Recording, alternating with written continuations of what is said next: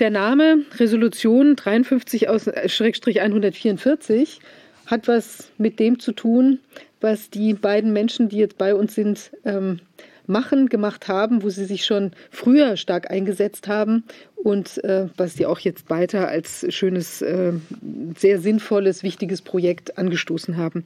Es ist die, äh, eine UN-Resolution, die darauf abzielt, dass Menschenrechte Verteidiger Menschenrechtsverteidiger eben besonders geschützt sein sollen. Sie ist nach meinem Kenntnisstand nicht bindend, aber hat natürlich eine große Symbolwirkung, eine große Symbolkraft. Da geht es um Menschen, die eben äh, die Menschenrechte verteidigen wollen, Freiheitsrechte, Grundrechte und sich da massiv einsetzen. Und das ist genau das, was Sie schon seit langem tun, was wir hier auch tun. Ich denke, alle Menschen, die sich jetzt engagiert haben, auch in der Krise und aufgestanden sind für die Demokratie und die für die Verteidigung der Grundrechte, sind natürlich auch äh, Menschenrechtsverteidiger. Sie in ganz besonderem Maße. Vielleicht wollen Sie kurz sich vorstellen und dann auch vielleicht noch mal diese äh, spezielle äh, Resolution etwas vorstellen. Und dann bin ich auch sehr gespannt auf das, was Sie ansonsten mitgebracht haben. Ja, also wir sind Volker Reusing und Sarah Lucia Hassel-Reusing.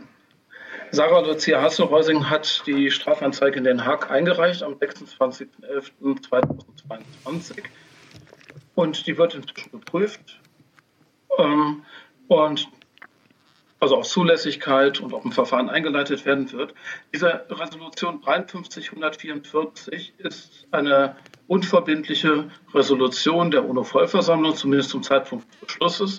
Ob es irgendwann durch Gewohnheit ähm, dann doch zu verbindlichem Völkergewohnheitsrecht wird oder schon geworden ist, wird sich sicherlich irgendwann einmal zeigen.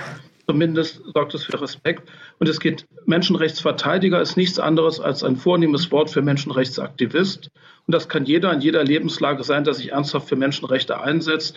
Ob es jemand ist, der auf Missstände hinweist, ob es jemand ist, der sich Menschenrecht auf Gesundheit einsetzt, im Krankenhaus arbeitet, kann in allen Lebensbereichen sein. Es kann Politiker sein, es kann auch jemand sein mit einem gering bezahlten Beruf, es kann alles sein. Es äh, beweist keine fachliche ähm, Qualifikation.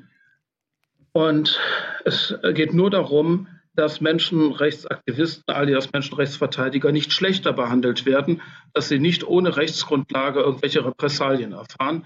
Und dass man diese Resolution zitiert, ist einfach ein äh, Hinweis darauf, wir kennen die Resolution und um Repressalien abzuschrecken. Das ist, das ist alles.